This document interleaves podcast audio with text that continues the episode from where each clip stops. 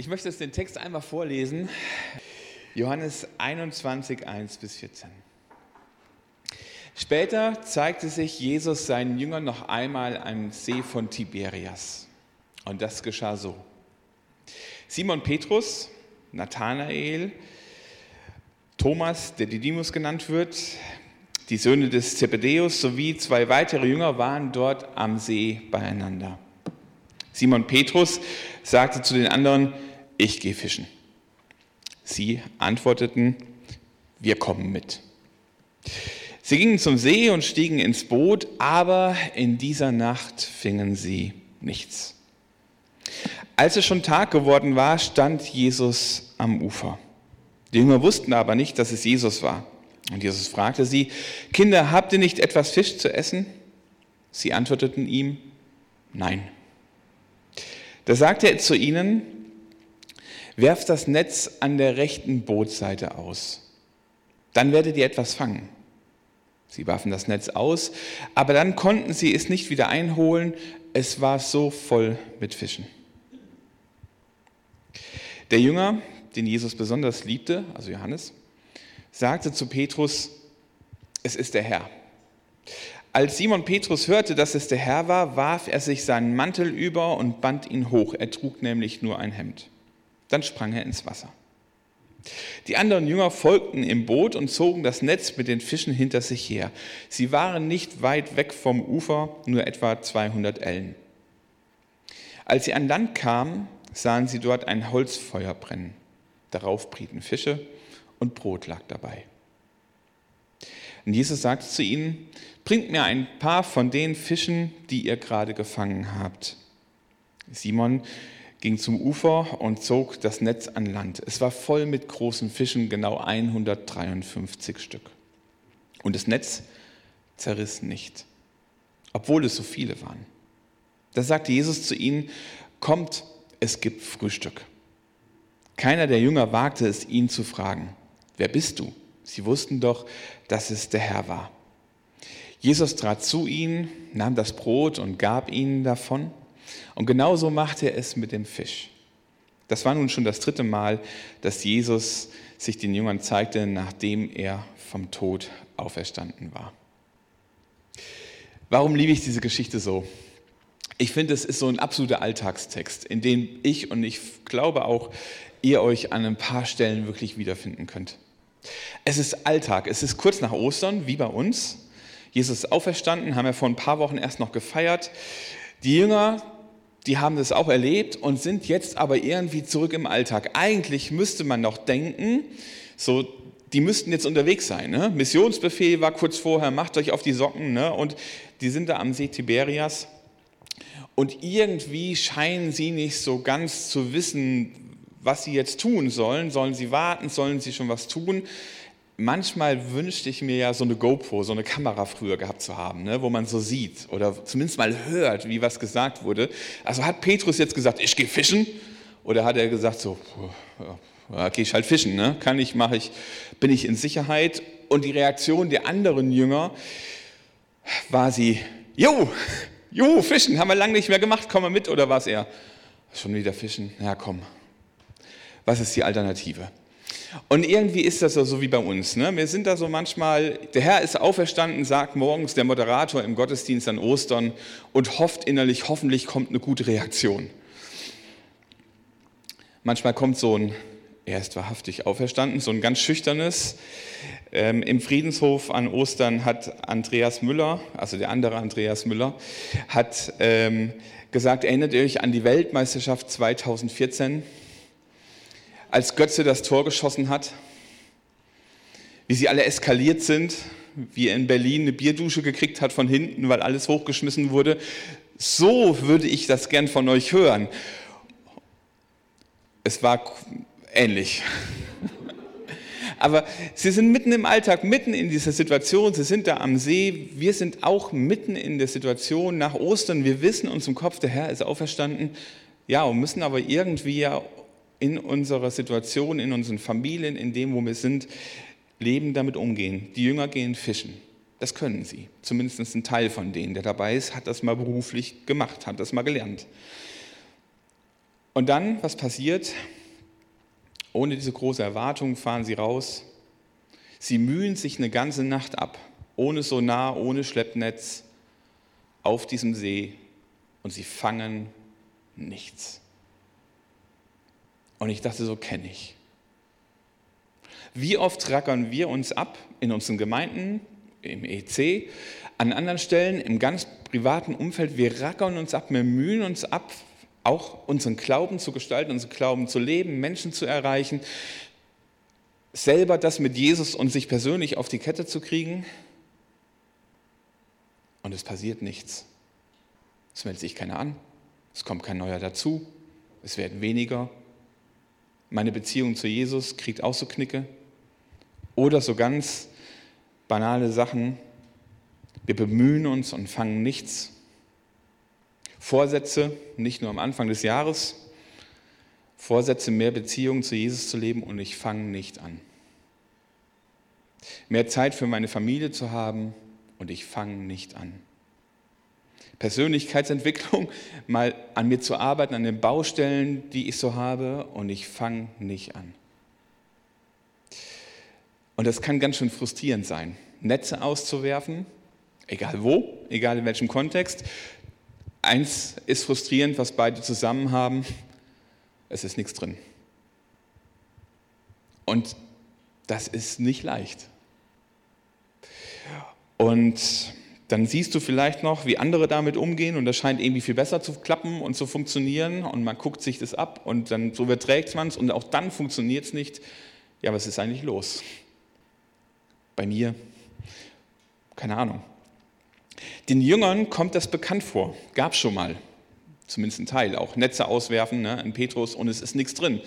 Das ist auch für einen Fischer nicht so unbedingt die unpeinlichste Situation im Leben, die so passiert. Gab es schon mal, und bei mir gibt es das auch immer wieder. Bei dir auch? Und jetzt ist das Schöne in dieser Geschichte, in so einem kleinen Nebensatz, und am Morgen stand Jesus am Ufer. Mitten in dieser Alltagssituation, mitten in dieser Scheitern-Geschichte, mitten in diesem, wir fangen nichts, mitten in diese leeren Netze, mitten in dieser trübsinnigen Nacht, am Morgen steht Jesus am Ufer. Er selbst, der Auferstandene. Und er guckt nicht so, wie wir das vielleicht manchmal machen, auf die leeren Netze dieser Jünger und sagt, ach ja, es war mir so klar. Er guckt doch nicht drauf und sagt, hätte, hätte, hätte, hätte, hättest du mal so gemacht, hättest du mal auf mich gehört, hättest du mal mehr deine stille Zeit gemacht, hättest du mal mehr Vertrauen, hättest du, nein. Das ist nicht Jesus-Style. Übrigens in keiner seiner Geschichten. Als Petrus untergeht, Matthäus 14, das allererste, was er tut, ist die Hand ausstrecken und danach nach dem Glauben fragen. Jesus fragt in einer absolut liebevollen, persönlichen Anrede, Kinder, Kinder, habt ihr nicht etwas Fisch zu essen? Eine ganz liebevolle Frage, mit aber auch einer ganz ehrlichen Frage. Und diese ganz ehrliche Frage, Leute, die tut schon weh. Ne? Ich entdecke das ja manchmal bei meinen Kindern, wenn da irgendwas schiefgelaufen ist und du sprichst sie drauf an. Dieser peinliche Moment, dieses Erwischtsein, Ertapptsein, was diese Frage so ein bisschen generiert. Ne? Habt ihr nicht ein bisschen Fisch zu essen? Aber ich glaube, das ist wichtig, diese Fragen, diese ehrlichen Fragen, die Jesus uns stellt, die uns immer wieder begegnen, die manchmal auch wehtun, zu beantworten. Ehrlich zu beantworten. Weil sonst bleiben wir nämlich stehen. Sonst bleiben wir nämlich beim Scheitern stehen. Sonst bleiben wir beim leeren Fisch stehen, beim leeren Netz stehen, ohne Fische. Habt ihr nicht etwas Fisch zu essen? Eine liebevolle Frage, aber auch eine ganz ehrliche Frage, die auch ja, Ehrlichkeit herausfordert. Und die Jünger antworteten in diesem einen, doch auch vielleicht wehtuenden Wort, nein, nein. Kein einziger Fisch im Netz. Das Nein, das tut weh. Und die Reaktion von Jesus auf dieses Nein, die ist wieder mal ähm, eigentlich menschlich totaler Blödsinn. Es gibt einen konkreten Auftrag, dann werft die Fische auf der anderen Seite vom Netz, äh, vom Netz aus, das Netz auf der anderen Seite vom Boot aus, wollte ich sagen. Ähm, wenn er jetzt gesagt hätte, fahrt mal zwei Kilometer weiter, da habe ich gestern einen Angler gesehen, der hat einen nach dem anderen rausgeholt, dann würde ich das so machen. Haben wir mal ähm, in Kappeln, letztes Jahr an Pfingsten, ganz viele professionelle Angler an der Schlei, alle mit voller Ausrüstung. Und die warten und warten, kein Fisch. 100 Meter weiter unten, ein Junge mit einer Holzstange, einem Seil dran und der zog einen Fisch nach dem anderen raus. Ich musste an die Geschichte denken. Hätte Jesus gesagt, fahrt mal zwei Kilometer weiter, da ist es Fisch. Hätte ich verstanden. Aber auf der anderen Seite, also so doof war der Fisch aus dem See Tiberias jetzt auch nicht, dass er gedacht hätte, okay, zwei Meter weiter. Aber wisst ihr, das Verrückte ist ja eigentlich nicht diese Aufforderung. Klammer auf, sie wussten da noch nicht, dass es Jesus ist, sondern dass sie es tun. Vielleicht kam da doch wieder so die eine oder andere Geschichte, die eine oder andere Begebenheit raus. Sie tun es. Obwohl es menschlich gesehen, kognitiv gesehen, vom Kopf her gesehen, eine absolut blödsinnige Kiste ist. Ein bisschen weiter rudern, okay. Aber auf der anderen Seite, das war ja kein 12-Meter-Trawler, das war ja 1,50 Meter bis 2 Meter breit, das Ding. Sie tun es. Und wisst ihr, ich glaube, wenn wir diesen konkreten Aufträgen, die Jesus uns gibt, wenn wir die tun, dann dürfen wir das erleben, was diese Jünger erlebt haben, nämlich Gehorsam führt zu Segen. Vielleicht ja nicht immer direkt beim nächsten Fisch rausholen, aber dieses Tun, trotz den Momenten des Scheiterns und des Versagens und des Misserfolgs, dran zu bleiben, glaube ich, führt Gehorsam zu Segen. Und auch die Situation kommt den Jüngern bekannt vor, die auch. Wie oft überlegen wir, was können wir denn noch tun und wie wenig frage ich, Jesus, was soll ich tun? Und da muss ich mir auch an die eigene Nase packen. Wir sind oft so Machertypen und wie viel, ich kenne eure Gemeinde zu wenig, ich frage jetzt mal ins Blaue, aber wie viele Gemeindekonzepte liegen schon in neuen Schubladen? Wie oft überlegen wir mit guten Menschen zusammen, was können wir tun und wie wenig fragen wir, was sollen wir tun, Jesus? Und nicht nur in der Gemeinde, sondern auch im Alltag. Und in dem Moment, wo auf einmal dieser Segen passiert, entdecken sie, erkennen sie Jesus. Naja, Johannes erkennt Jesus. Und er spricht es aus. Er sagt, das ist der Herr. Petrus, den schmeißt direkt in die Klamotten und er schwimmt los, lässt die anderen so ein bisschen Ego-Style alleine. Ne? Typisch Petrus kennt man auch irgendwie so, ja, schwimmt schon mal los, die anderen müssen sich irgendwie abrackern mit dem Schleppnetz jetzt doch hinterher Richtung Ufer. Und da steht, Vers 7, der Jünger, den Jesus besonders liebte, sagte zu Petrus, es ist der Herr. Als Simon Petrus hörte, dass es der Herr war, warf er seinen Mantel über und band ihn hoch. Er trug nämlich nur ein Hemd. Dann sprang er ins Wasser die anderen Jünger folgten im Boot und zogen das Netz mit den Fischen hinter sich her. Sie waren nicht weit vom Ufer entfernt, nur etwa 200 Ellen. Und als sie ans Land kamen, sahen sie dort ein Holzkohlefeuer brennen. Darauf brieten Fische und Brot lag dabei. Und Jesus sagte zu ihnen, bringt ein paar von den Fischen, die ihr gerade gefangen habt. Und wisst ihr, dieser, dieser Abschnitt, versucht in euch mal, ich bin so ein Mensch, ich stelle mir sowas unheimlich gerne bildlich vor, mal kurz bildlich vorzustellen. Der eine springt schon ins Wasser, zieht sich noch an vorher, weil es höflich einfach ist, dem anderen nicht nur im Hemd zu begegnen. Die Jünger kommen da an und sie kommen an dieses Ufer, da brennt ein Feuer, da ist ein Grill aufgebaut oder besser gesagt in der Kohle. An der Seite liegen schöne, leckere, gegrillte Fische und frisch gebackenes Brot. Klammer auf, ich mag Sushi nicht so, ich bin eher so der Grillmensch. Deshalb ist das für mich Perfektion. Aber was liegt da? Da liegt dieser Fisch, da liegt all das, wonach die Jünger die ganze Nacht vergeblich gefischt haben, liegt da schon fertig zubereitet. Alles das, nach dem du dich sehnst, hat Jesus für dich eigentlich schon auf dem Grill liegen. Alles das, wonach oder was lebenswert für dich ist, hat Jesus schon da auf diesem Grill liegen. Jesus hat schon das in veredelter Form auf dem Grill, wonach sich die Jünger die ganze Nacht gesehnt haben, wonach sie gefischt haben, wo sie sich abgerackert haben. Jesus hat alles für dich getan. Es gibt einen Asia-Missionar, Watchman Nee heißt er, und Watchman Nee hat, finde ich, ein ziemlich geniales Beispiel gebracht, um die Situation nochmal ganz kurz für uns so ein bisschen näher zu bringen in den Alltag. Jetzt gucken wir mal, ob die L4 bibelfest ist. Schöpfungsgeschichte. Springen wir mal vom Neuen Testament ins Alte, ganz an den Anfang der Bibel. Was war das Letzte, was Gott geschaffen hat, bevor er den Ruhetag begangen hat? Ja, ich höre schon aus ganz vielen Ecken so. Der Mensch. Der Mensch. Die letzte Schöpfungstat des, Menschen, äh, des Gottes war der Mensch. Und er sagte nicht nur, es war gut, sondern er sah den Menschen und sagte, es war sehr gut. Perfekt. Und Watchman sagt, und das finde ich ein klasse Bild, Gott setzt sich erst dann zur Ruhe, ruht sich erst dann aus, wenn er für den Menschen alles perfekt gemacht hat.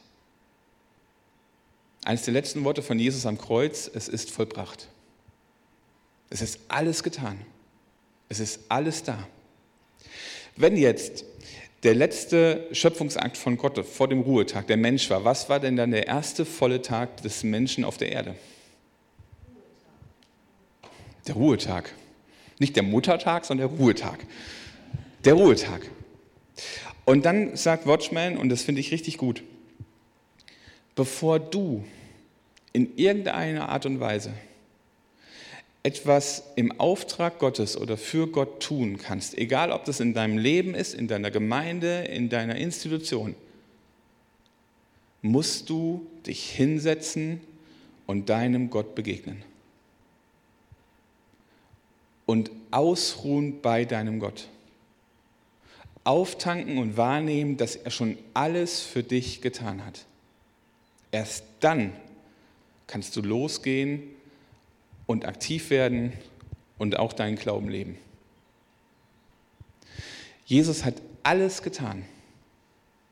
Wir müssen ihn nicht verteidigen, wir müssen nicht, wir dürfen mit ihm Gemeinschaft haben und für ihn auch in dieser Welt unterwegs sein.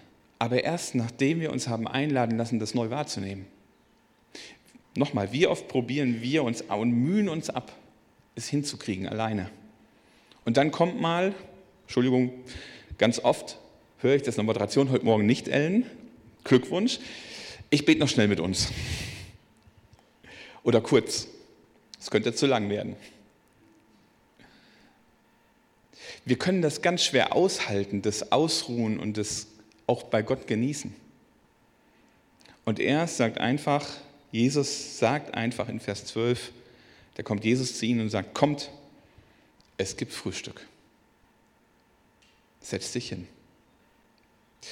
Und ich frage nochmal die Frage von Ellen von eben aus der Moderation, wann hast du das letzte Mal so richtig gut mit Jesus gefrühstückt? Wann hast du dich hingesetzt und das genossen, was er für dich getan hat? Wann hast du die Zeit genommen, dich hinzusetzen, deine Bibel zu lesen, zu beten oder einfach nur ein gutes Lied zu hören, Musik zu hören, selber Musik zu machen, aber einfach das anzunehmen, und zu entdecken, was er für dich auf dem Grill liegen hat. Das heißt ja nicht, jetzt gucke ich mal so Günther an oder andere sehr aktive Menschen, dass wir nichts tun sollen. Das wäre die falsche Interpretation davon. Nur ausruhen und bei Jesus chillen ist auch nicht der Weg. Dafür gibt es auch genug andere Stellen. Was schön ist in diesem Text, er, Jesus sitzt da und bevor er zum Frühstück einlädt, sagt er, hier, bringt noch ein paar von den Fischen, von den 153 Stück. Ist übrigens sehr interessant, wenn man mal so Kommentare liest, was die 153 alles bedeuten können. Ne? Also von Anzahl der Sorten Fische, die es im See Tiberias gab, über, wenn man die 153 mal die Zahl XY nimmt, durch das dividiert, kommt die Vollzahl raus, quasi, dass Gott alles tut. Ich bin da sehr pragmatisch veranlagt. Ich finde, die Antwort auf die 153 steht quasi im Text. Es waren 153 so viele und das Netz riss nicht. Es waren einfach viele. Vielleicht hat auch ein, äh, Johannes sich hingesetzt und hat gezählt und hat gesagt, Also bei 140 reicht es normalerweise, keine Ahnung, aber es waren einfach viele. Aber von diesen 153 legt was dazu. Und interessant ist, im Griechischen steht da nicht Fisch. Also legt nicht von den Fischen dazu, sondern ein, da steht ein Begriff, den man übersetzen könnte mit Zubrot. Also das, was wir dazu tun können. Tut das, was ihr habt, dazu. Auf uns übertragen wird, das heißt, das, womit ihr begabt worden seid, von dem, was ihr geschenkt bekommen habt von Jesus, was Gott in euer Leben reingelegt hat, das dürft ihr dazu tun. Aber ihr müsst nicht die Welt retten. Du musst nicht die Welt retten. Das hat Jesus getan. Und das für sich wieder zu entdecken und dann seins dazu zu tun, ich glaube, das ist genau das, was dieser Text zumindest mir sagen möchte. Also, Frühstücken mit Jesus. Es ist keine Pflichterfüllung, deine Bibel zu lesen oder zu beten. Jesus prägt nie mit Druck, sondern durch Sehnsucht und er schenkt dir, er gibt dir das als Geschenk. Und ein Geschenk anzunehmen ist was anderes, als was mit Druck machen zu müssen. Und ich glaube, dadurch verändert sich auch unsere Beziehung und unsere Haltung dazu, Jesus zu begegnen. Das Zweite, es ist die Einladung, sich einfach mal hinzusetzen. Wenn ich diesen Text im Schwäbischen predige, ist das immer schwierig. Nichts vorbereiten, versorgen lassen. Menschen, die nicht genießen können, Leute, die werden ungenießbar. Und das Dritte, das ist das Erleben der Urform einer Gottesbegegnung. Gott hat den Menschen als gemeinschaftliches Gegenüber geschaffen und er selbst lädt ein. Er selbst lädt dich ein, Gemeinschaft mit ihm zu haben.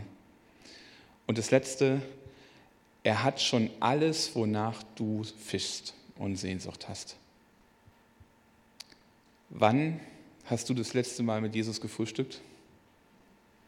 Oder müssten wir vielleicht am Ende fragen, wann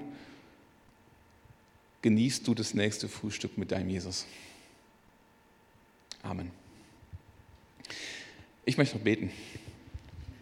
Jesus, danke, dass du alles für uns getan hast. Das ist oft so in unserem Kopf drin, aber ja, irgendwie sind wir doch oft so angetrieben von, man müsste doch und könnte doch und die eigenen Ideen oder die eigene, ja, die eigene Erwartungshaltung, auch die Erwartungshaltung anderen, wie das auszusehen hat, das liegt manchmal oben drüber.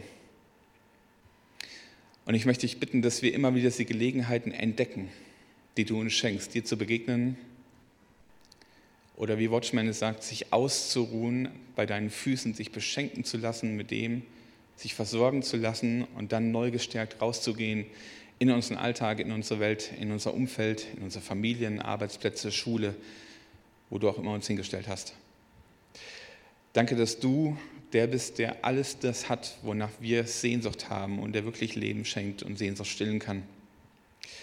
Und schenk uns, dass wir das wieder neu entdecken können, dass wir genießen können und das, was wir da erlebt haben, dann auch weitergeben können, dass wir uns das dazu packen können und erleben, wie du es gebrauchst, wie du uns gebrauchst, wie du Veränderungen schenkst in unserem Umfeld und auch bei uns persönlich. Danke dafür. Amen.